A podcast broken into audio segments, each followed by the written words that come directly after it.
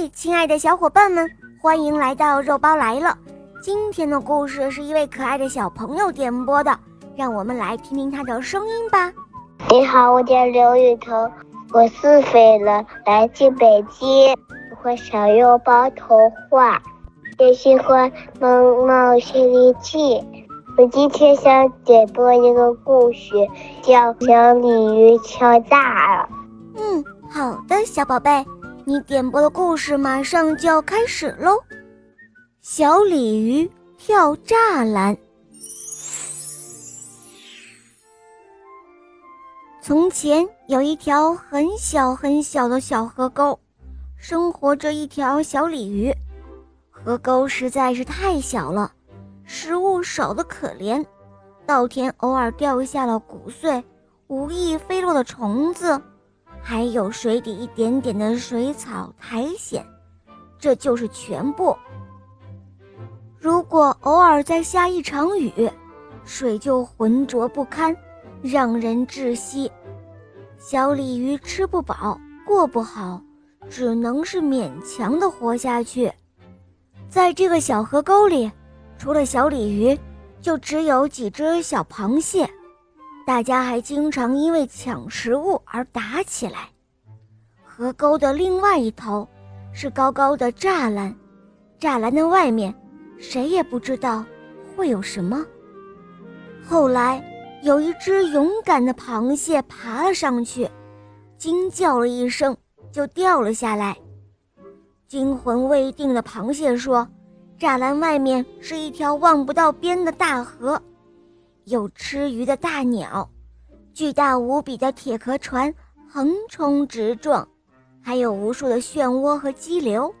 据说外面还有很可怕的病毒流行。后来，就再也没有一只小螃蟹敢爬上栅栏了。春天来了。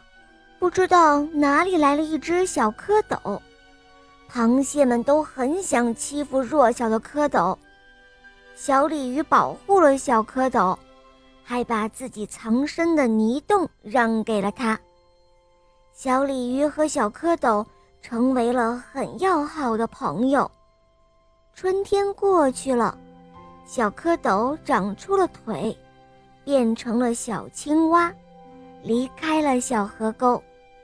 小鲤鱼很怀念小蝌蚪。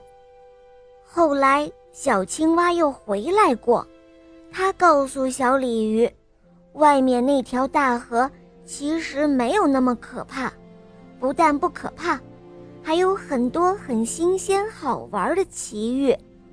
小青蛙说，外面的鲤鱼都是又大又强壮，是大河里最厉害的鱼。小青蛙还说：“你应该到栅栏的外面去，那里才是你该去的地方。”这时候的小鲤鱼好像突然发现了生命里最重要的事，它不停地跳啊跳，想要跳过这个栅栏。可是它太小了，也太瘦弱，除了把自己撞得遍体鳞伤。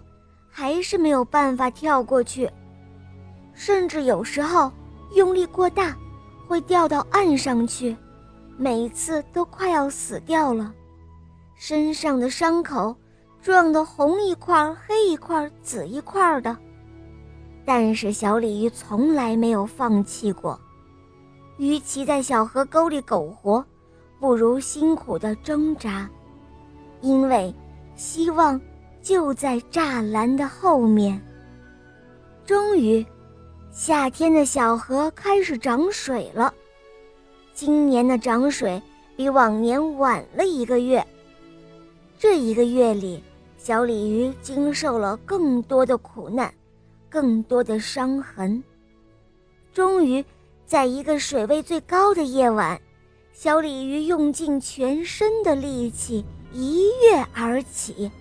飞过了那一道碰壁了无数次的高高的栅栏，后来小鲤鱼游向了大河，再后来还有很多危险，很多磨难，但是小鲤鱼没有再害怕，也没有再胆怯，因为此前的艰苦让他学会了勇气，而这是比运气更加重要的东西。